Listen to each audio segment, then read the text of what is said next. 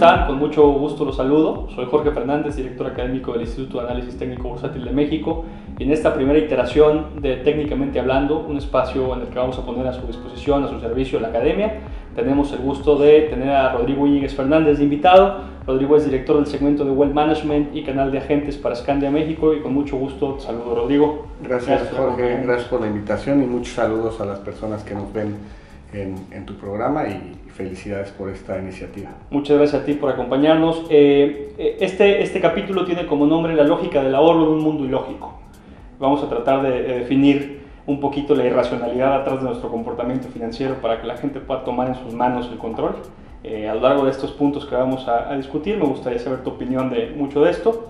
Entonces, sin más, empezamos.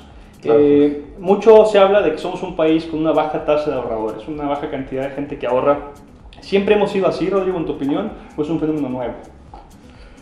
Yo no creo que sea un fenómeno nuevo, yo creo que más bien eh, nuestro comportamiento humano de no compartir las finanzas personales entre familia, sobre todo en generaciones de nuestros padres y nuestros abuelos, donde era una caja negra eh, el tema de finanzas y que tú realmente como hijo no sabías de dónde venía el dinero, me parece que no es algo del tiempo moderno, sino es algo eh, sobre todo de comunicación, eh, un poco de hábitos de que el patriarca era quien manejaba la administración del dinero y que los que estaban dentro de esa pequeña empresa familiar, su único rol era, era de ser eh, sus empleados de, de, cierta forma y por eso no todos tenemos ese hábito de administrar el dinero y mucho menos de ahorrar o, o prever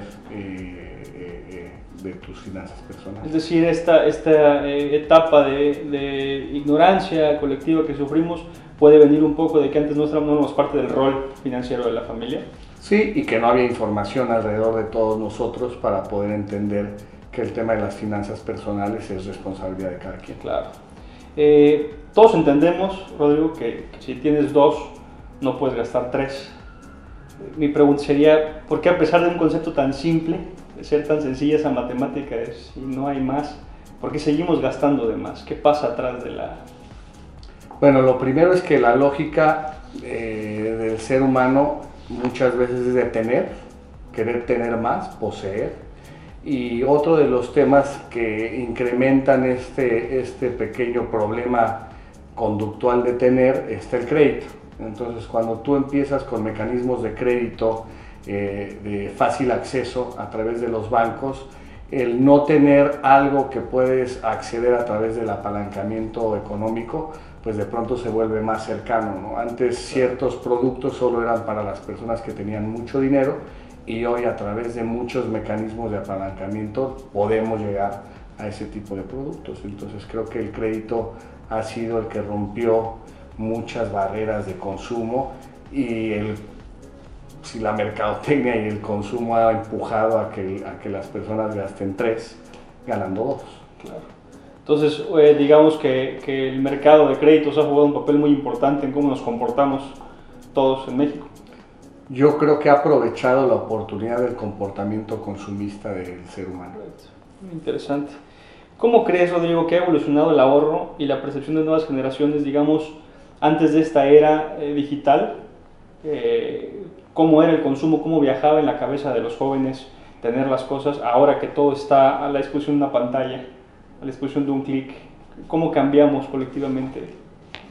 Yo creo que eh, a pesar de que las nuevas generaciones tienen más información y cada vez es más sencillo manejar tu portafolio personal, llámese portafolio personal eh, tus finanzas, porque muchas veces portafolio personal lo, lo magnificamos creyendo que es propiedades, millones de pesos. No, en realidad un peso eh, constituye un activo y tú lo puedes distribuir como tú quieras. Entonces creo que aunque las nuevas generaciones tienen más información, desafortunadamente sus periodos de atención cada vez son menores y eh, su consumo por cosas eh, de rápido, de rápida, yo te diría que de rápida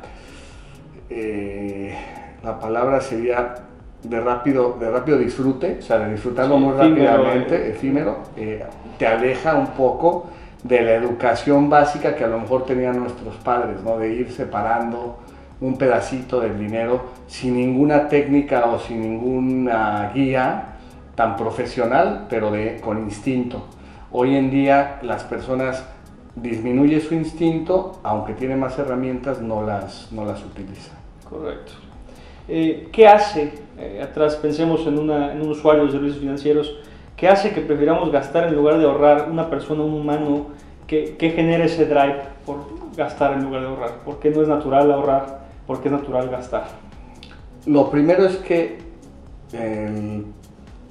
la primera característica es tener y cuando quieres tener te gustaría tocarlo, ¿no? O sea, yo voy y compro una televisión, la puedo tocar, la puedo disfrutar de primera mano y cuando tú empiezas a construir eh, objetivos económicos, pues de pronto al principio tienes 200 pesos y esos 200 pesos no satisfacen eh, eh, en tu mente absolutamente nada. Entonces dices, 200 pesos es poco, mejor me los gasto. Claro, mejor voy y los meto. mejor algo, que... algo que yo pueda tocar. Entonces me parece que ese también es un tema que hace que se alejen las personas de ahorrar y que les gusta más tener eh, satisfacciones de prontitud o satisfacciones inmediatas a algo que puede haberse a 10 años, ¿no? Si tú le hablas a los jóvenes del retiro, pues imagínate un chavo de 25 años, le dice, oye, tienes que ahorrar hasta tus 60 años, pues la verdad es que no vas a recibir más que una muy mala cara de decir, mi estimado, faltan 40, prefiero ir Tengo mucho tiempo. Exacto, tengo mucho eh, tiempo. ¿Crees que, que, tenga un poco que ver la conciencia que existe de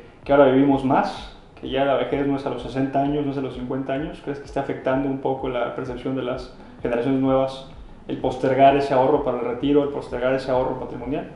Yo creo que ni siquiera lo han logrado comprender porque... Eh, en los años de nuestros abuelos pasabas a lo mejor eh, una, menos de una tercera parte en la vejez, porque vivían a los 40, 45 y morían a los 50. Con, con el paso del tiempo la gente vive más por los avances tecnológicos, por la medicina, porque se alimenta mejor el ser humano, pero entonces el tiempo que vas a pasar en tu vejez aunque lo van a querer, eh, los mercadólogos van a querer calificarlo como otra etapa de vida y van a mandar la vejez a lo mejor a los 120 años y se van a inventar un nuevo segmento. Al final, tu vejez va a ser a lo mejor una mitad de tu vida.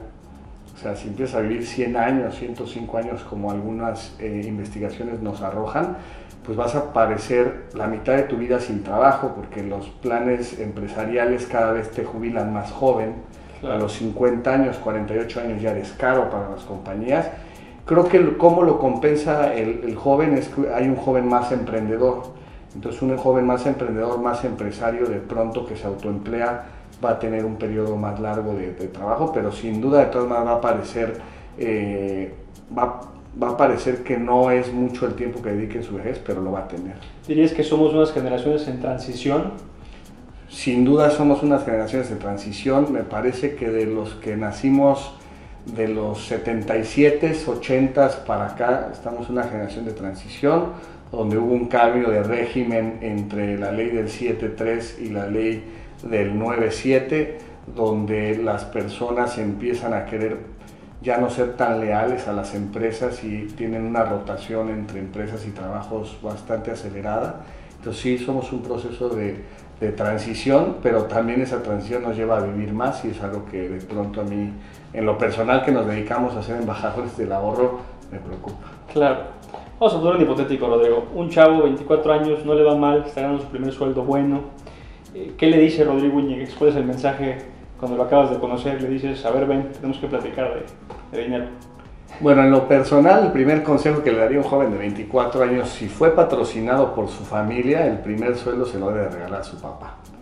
Y hacerle un regalo conmemorable porque le acaban de dar las bases eh, eh, para poder enfrentar la vida en una etapa un poco más consciente, ¿no? Porque estaba viendo el otro día un video donde una persona que tiene un éxito en, en los negocios importante en medio restaurantero, y decía que nos hacen tomar las decisiones más importantes en nuestro periodo donde no necesariamente somos más inteligentes, ¿no? Al escoger tu carrera eh, a los 16, 17 años, donde tus hormonas... Más irreverentes. eres más atrevido, por no decir otra palabra. Entonces, eh, de pronto, yo le diría, eso primero ser agradecido y lo segundo, eh, cambiar esta fórmula de ingreso menos gasto igual ahorro. Yo diría ingreso menos ahorro igual a gasto y no ponerse esos tabús de que el 10% o el 15% o el 20%,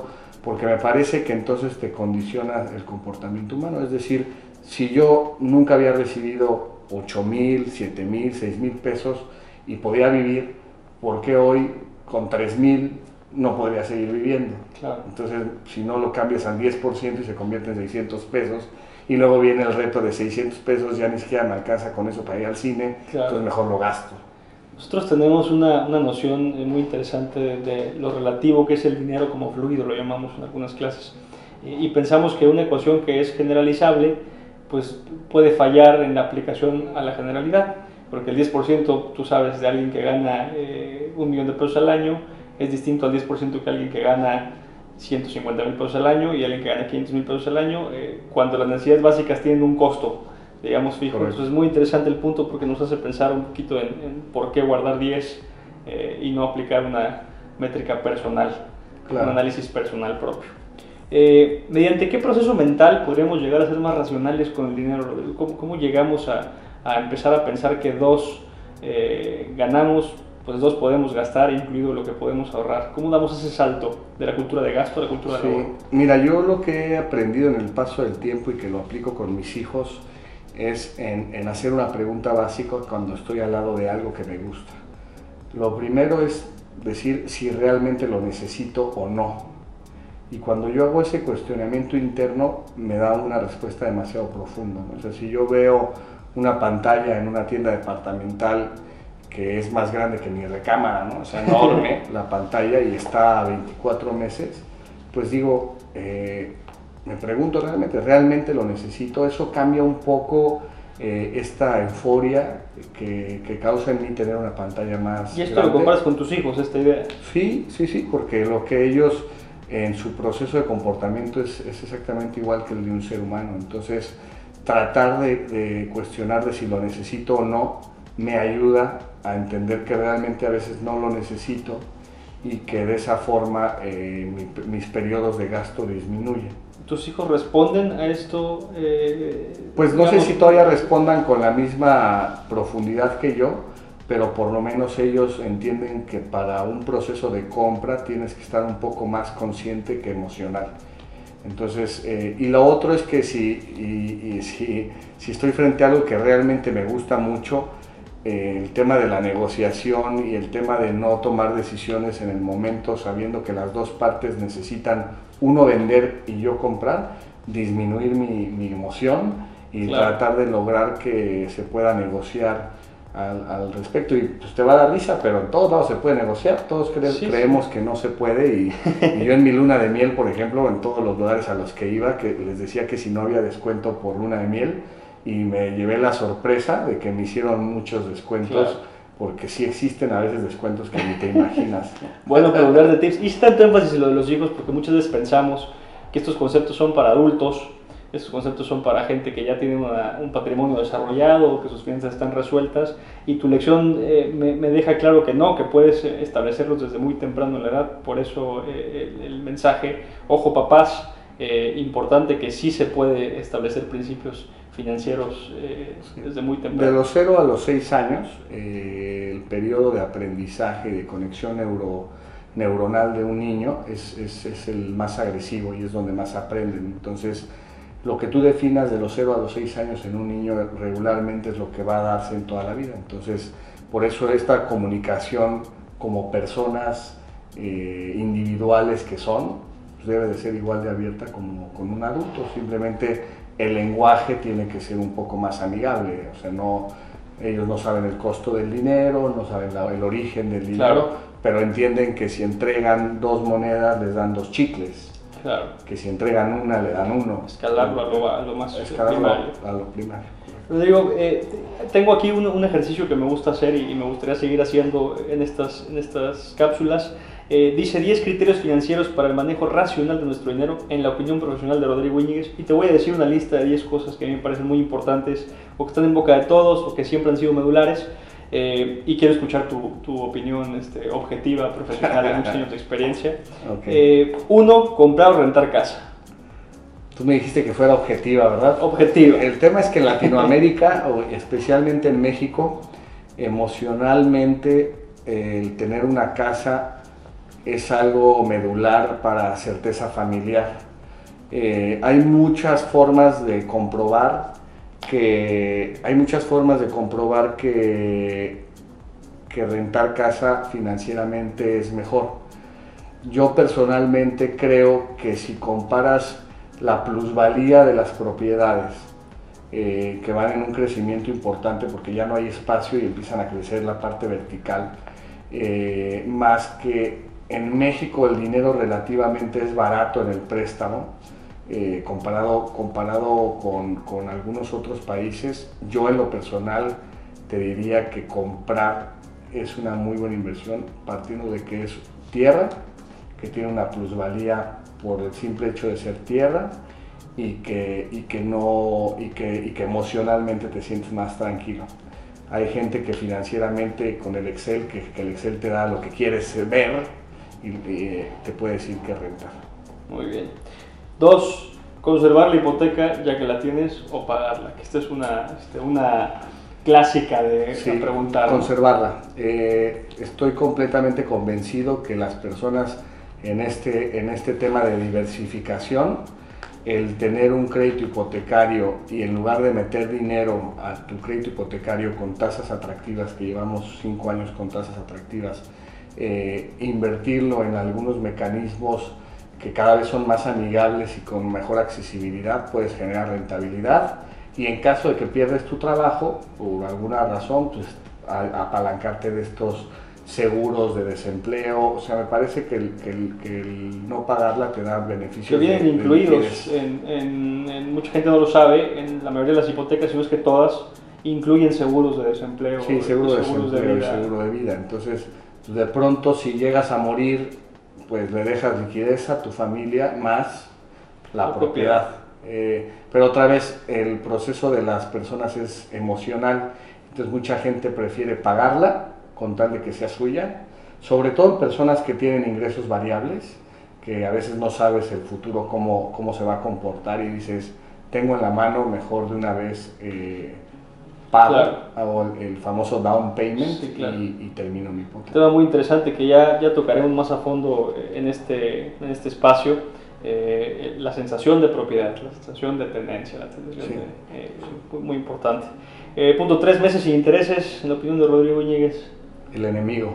el enemigo número uno. Sí, me parece que eh, a lo mejor en, en bienes que puedan durar más de 3 a 5 años, de pronto podría ser una buena alternativa, pero cualquier producto que, que es efímero como ropa, como calzado, que, que de pronto tiene una vida de corto plazo, es, es una O pesadilla. sea, conectarlo a la longevidad de lo adquirido. Sí, y si los puedes evitar, mejor. Mejor, muy bien. Créditos personales, sí o no. Pues está peor que el primero, o sea, eh, el otro por lo menos Me lo puedo ir imaginando mientras lo ibas. Sí, pues el primero me- por lo menos tienes... No, no, no, yo te diría que está prohibido. O sea, eso es nada más en caso de vida o muerte, en caso de que realmente la decisión sea que no hay otra alternativa, pero Claro. no.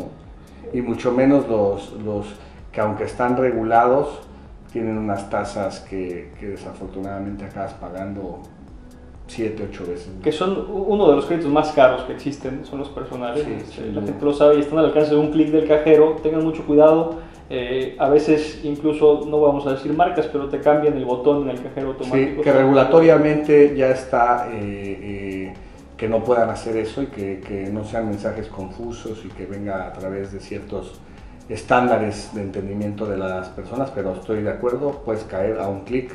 Yo personalmente dono muchísimas veces porque cancela y aplicas donar y bueno, Eh, llega a buen por destino. lo menos llega a buen destino. Eh, ¿Seguro de vida prioridad o no prioridad? Yo te diría que en el orden cronológico de, de tener unas buenas finanzas personales es primero ahorrar y una vez que primero ahorres y tengas ya la educación y la disciplina correcta, el seguro de vida es una herramienta financiera muy poderosa en muchos aspectos de la, de la planeación patrimonial. Muy bien.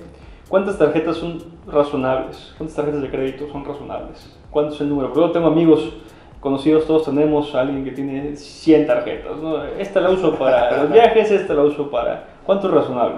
Bueno, yo creo que también ese es un tema muy de hace muchos años. O sea, te encuentras a tu papá y a tu mamá con muchas tarjetas de crédito y con unas carteras eh, muy anchas. Yo creo que más bien es entender qué es lo que necesitas como, como cliente y que esa tarjeta te entregue lo que tú necesitas. ¿no? O sea, yo personalmente por temas laborales viajo mucho, entonces trato de que mis tarjetas de crédito estén vinculadas a, estas famosas millas y, eso a lo mejor me ayuda a, viajar eh, con mi familia, ¿no? Pero sí hay que, hay que revisar muy bien.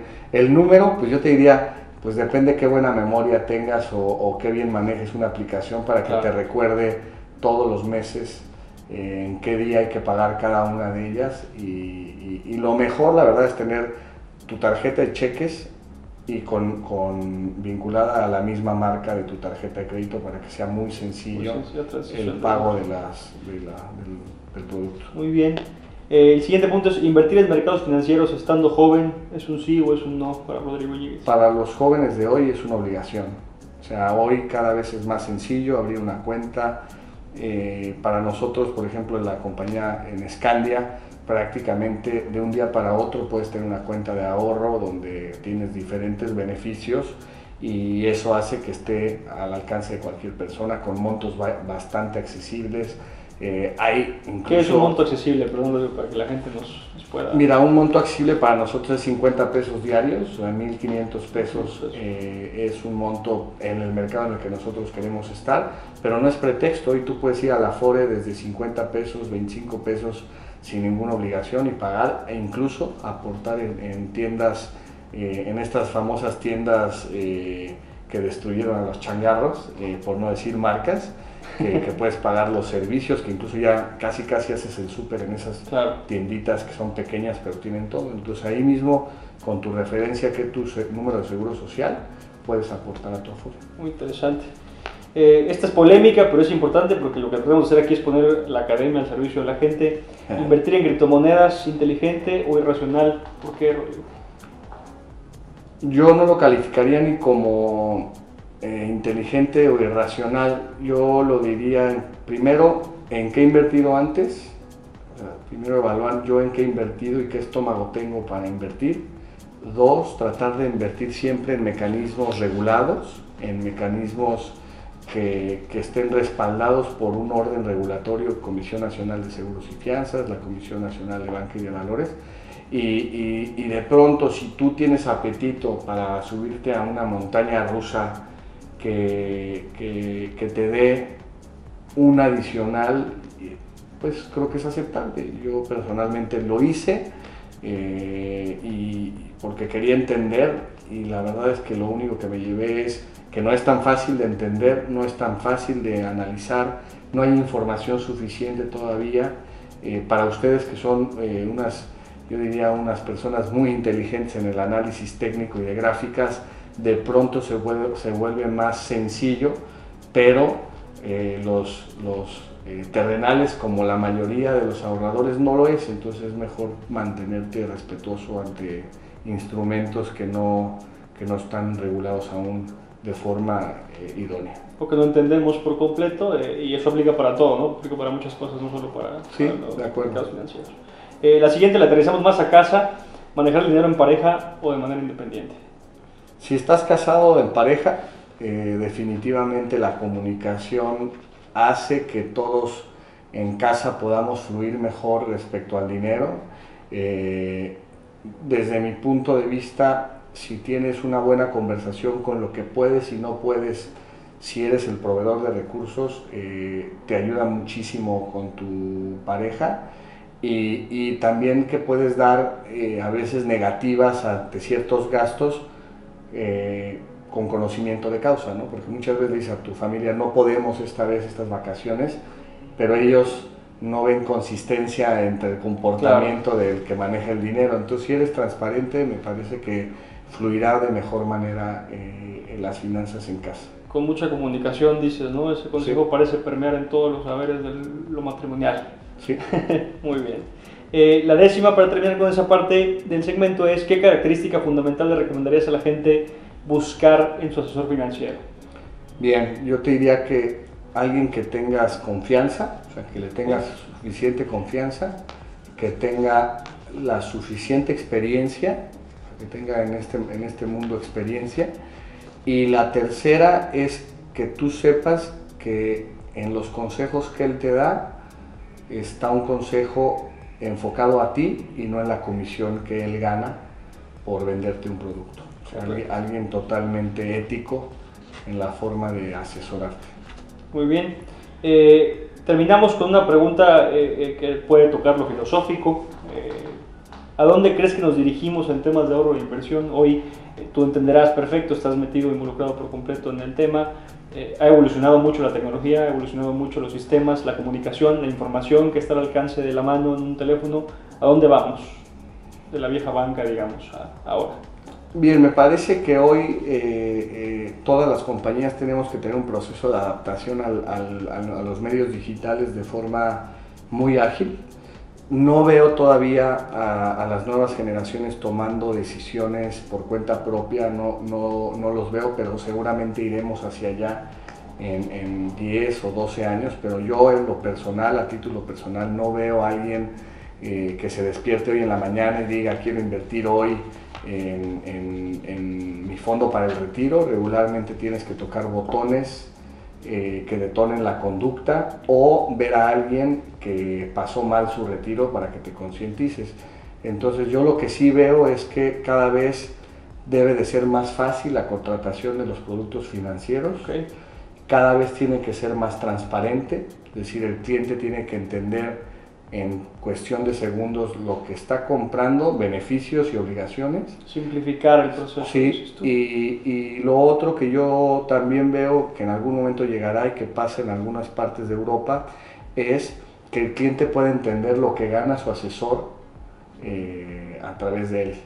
Entonces, ser transparente para evitar eh, eh, malas interpretaciones o evitar malas... Y que al final está bien, el, el, asesor tiene conocimiento que le va a ayudar al cliente a llegar a un punto específico y eso cuesta. Entonces yo no veo mal que, que, el, que la, el, agente de seguros o el asesor o el corredor de bolsa gane, pero también creo que llega un momento donde el cliente ya no quiere ser ignorante, ¿no? o sea, esos famosos tú que estás en este tema, estas famosas comisiones por corretaje, eh, comisiones de custodia, que no precisamente vienen en la primera hojita de los beneficios de las plataformas. Eh, creo que el cliente cada vez está más educado y quiere que vengan las cosas como son y que el cliente decida si lo quiere o no quiere. Algo que te puedo dejar a tus radioescuchas o a, a las personas que van a ver este contenido es el mundo cambió a cierta forma donde el cliente ya no le vendes, sino el cliente compra. Eso es sumamente importante. El cliente ya, ya no le gusta que le vendan, porque cuando le vendían era un mundo de pocos jugadores y tenía pocas alternativas. Hoy el cliente tiene muchas alternativas y el cliente quiere comprar. Bendita competencia entonces.